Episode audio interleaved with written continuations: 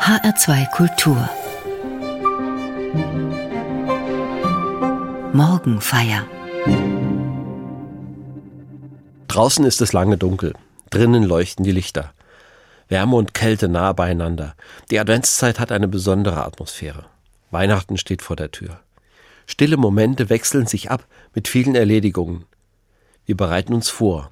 Die Erwartungen sind groß, nicht nur bei den Kindern. Man spürt, es liegt etwas in der Luft. Aber was ist das genau? Ein Fest wird vorbereitet. Gefeiert wird die Geburt des Jesus von Nazareth. Ein besonderes Kind. Der Sohn Gottes, in dem Gott selbst auf die Welt kommt. Darin steckt ein großer, ein kaum zu fassender Gedanke. Gott, Ursprung und Schöpfer dieser Welt und allen Lebens, ist nicht irgendwo weit weg, sondern in einem Menschenleben, mitten in dieser Welt. Wer sich von der Größe und Tiefe dieser Botschaft berühren lässt, sieht das Leben mit anderen Augen. Dieser Blick bringt vieles durcheinander, was sonst im Leben gilt und was Menschen denken und fühlen. Deshalb möchte ich mich dieser Geschichte langsam nähern. Eine junge Frau weist mir dabei den Weg.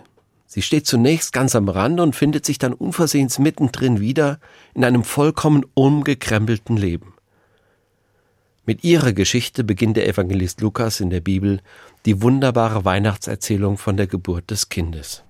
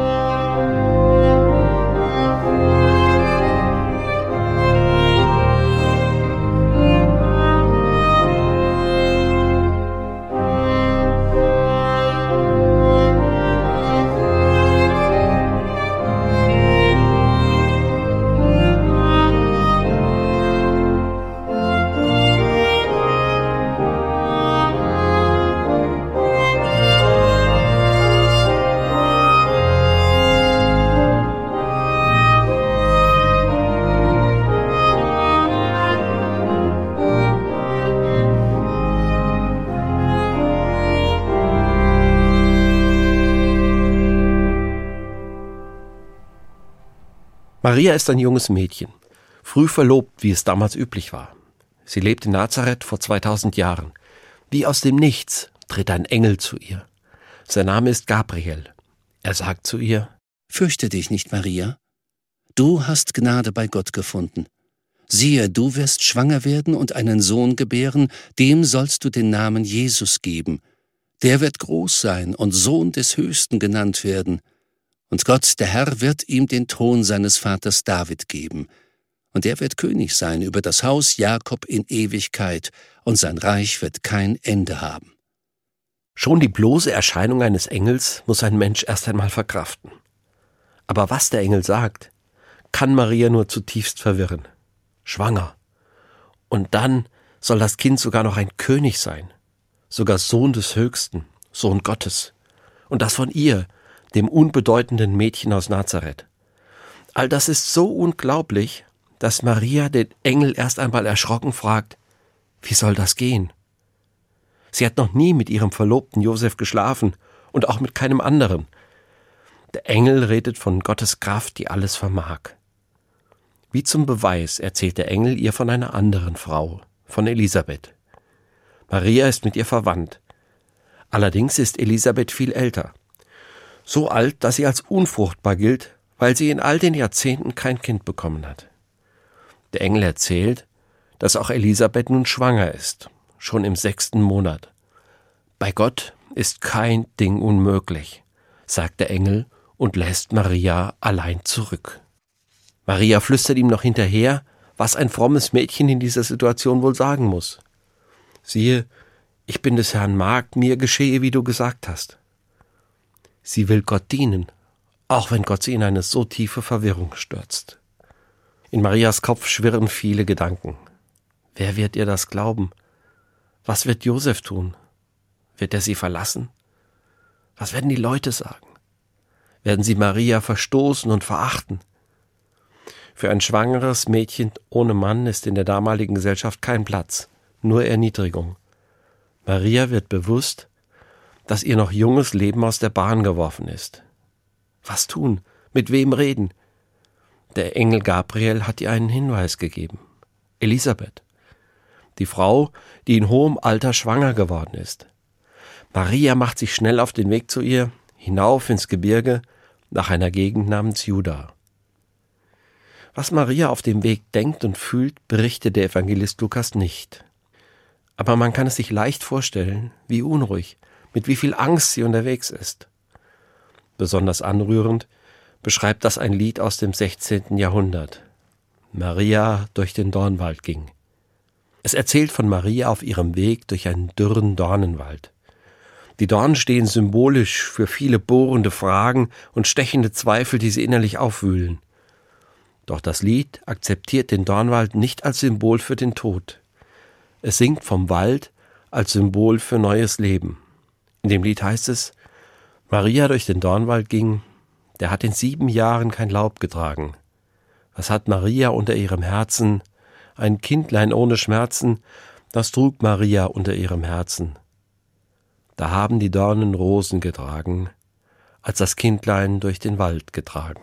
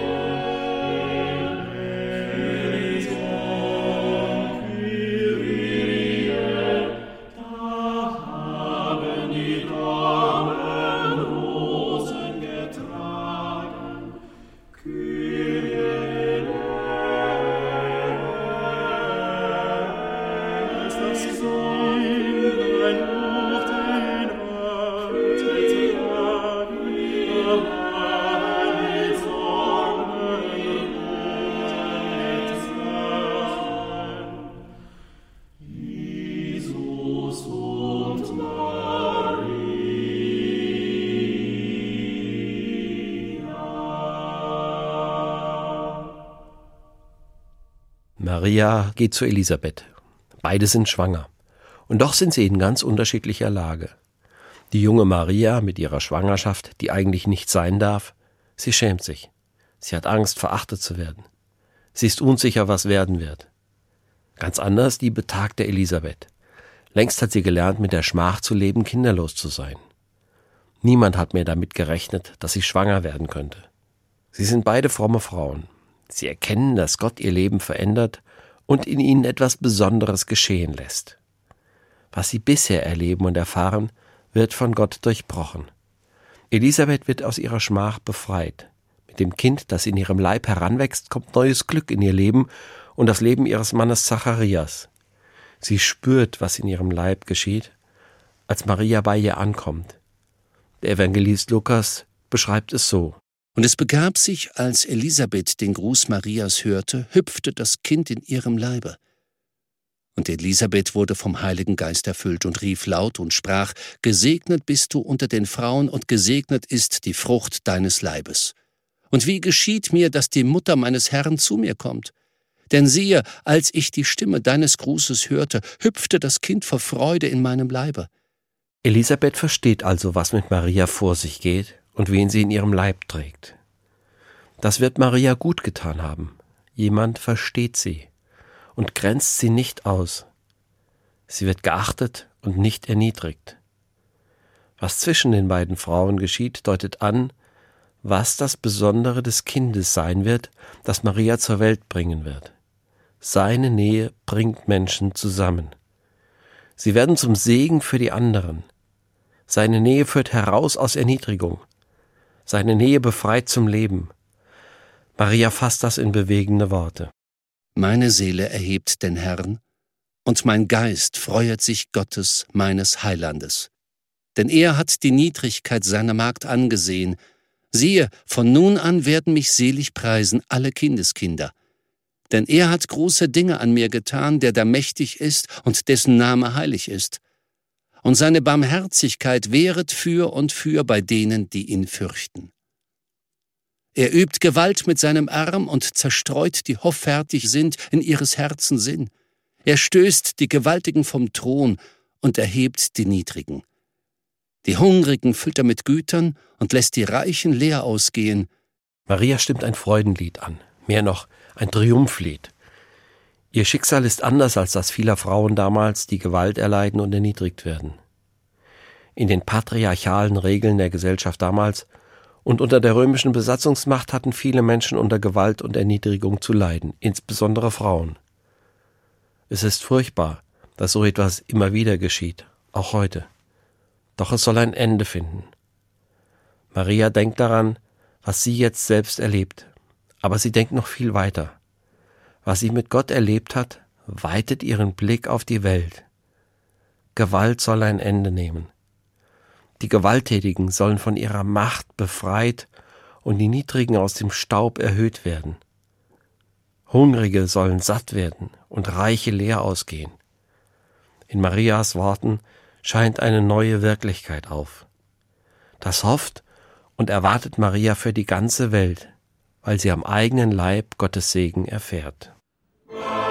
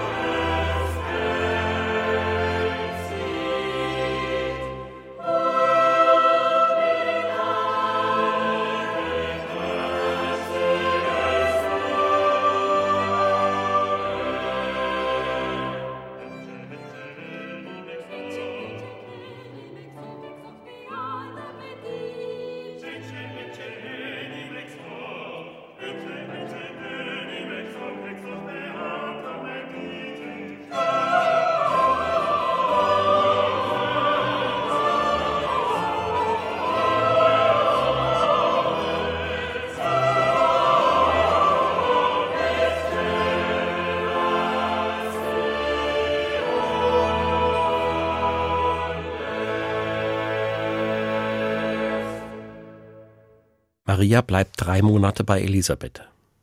Die beiden haben viel Zeit für Gespräche. Worüber sie sprechen, erzählt die Bibel nicht. Aber doch so viel, dass klar wird, die Frauen finden Halt aneinander. Gemeinsam stärken sie sich für das, was vor ihnen liegt. Dann kehrt Maria zurück nach Hause zu ihrem Verlobten Josef. Der verlässt sie nicht, sondern bleibt bei ihr. Die Weihnachtsgeschichte beginnt.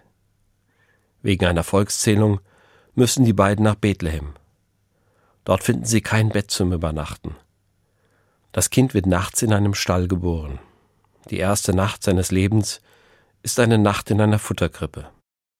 Die Geschichte von Jesu Geburt ist so etwas wie ein Vorausblick auf sein Leben. Jesus erlebt, dass Menschen mit ihm viel Hoffnung verbinden. Sie hoffen auf das, was er sagt und vor allem, was er für sie tut. Jesus erlebt, dass er abgelehnt und verfolgt wird. Am Ende wird er hingerichtet. Er stirbt am Kreuz draußen vor der Stadt. Was für ein Leben. Nicht das, was Eltern für ihr Kind wünschen. Auch nicht das eines starken Helden, der glorreich und siegreich durch die Welt zieht. Aber in diesem Menschen kommt Gott in diese Welt. Gott verbindet sich mit dem Leben und Sterben eines Menschen, damit Menschen Vertrauen fassen in Gottes Güte und Nähe. Sie sehen, in Jesus wird Gott erniedrigt und gekreuzigt, doch am Ende befreit Gottes Kraft Jesus aus der Macht des Todes und schenkt ihm neues Leben. Gottes Kraft ist stärker als alle Kräfte in dieser Welt, ja sogar stärker als der Tod. Das Tor zum Leben bei Gott steht offen. Der Engel hat es Maria gesagt, bei Gott ist nichts unmöglich. Das kann große Erwartungen wecken. Ein Leben ohne Erniedrigung und Gewalt, ohne Schmerz und Tod. Doch Gott nimmt nicht einfach weg, was schwierig und schwer ist im Leben. Es wird sie immer geben, die harten Lebenserfahrungen. Unrecht, Schmerz, Abschied, Trauer. Es wird immer Wegstrecken geben, die durch einen Dornenwald führen.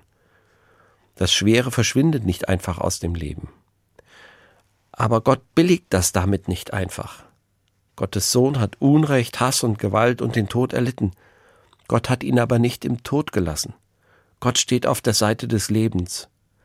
Was Menschen Jesus angetan haben, hatte nicht das letzte Wort. Das ist der schärfste Widerspruch gegen alles Leiden, das Menschen sich zufügen.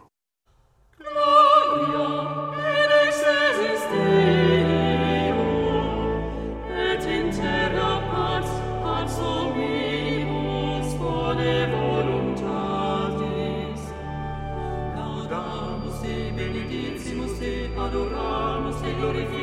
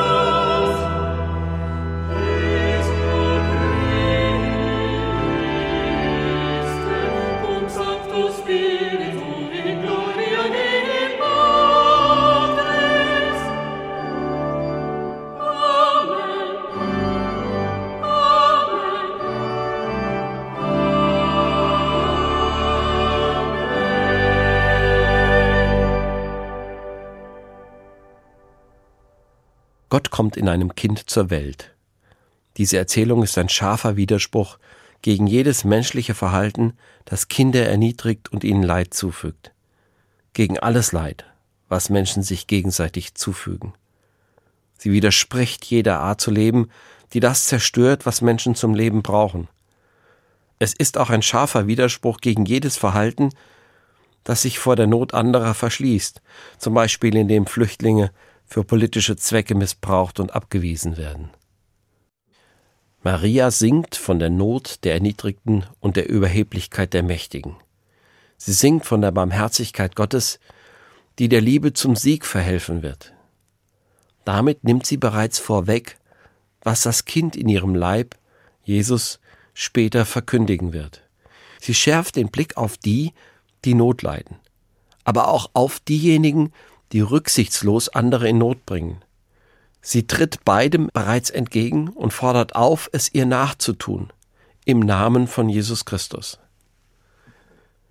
Um nichts Geringeres geht es am Weihnachtsfest. Es naht. Heute ist bereits der vierte Advent. Wer sich auf die Erzählung vom Weihnachtsfest einlässt, kann feiern, dass Gott in unsere Welt kommt, in seinem Sohn Jesus Christus. Gott kommt in die Welt, damit wir Segen erfahren, damit Gottes Nähe unser Leben berührt, damit Gottes Kraft und Gottes Geist uns stärken für ein gutes, ein menschliches Leben zusammen, damit wir uns bei Gott geborgen wissen, in Zeit und Ewigkeit. Ich wünsche Ihnen einen gesegneten vierten Advent.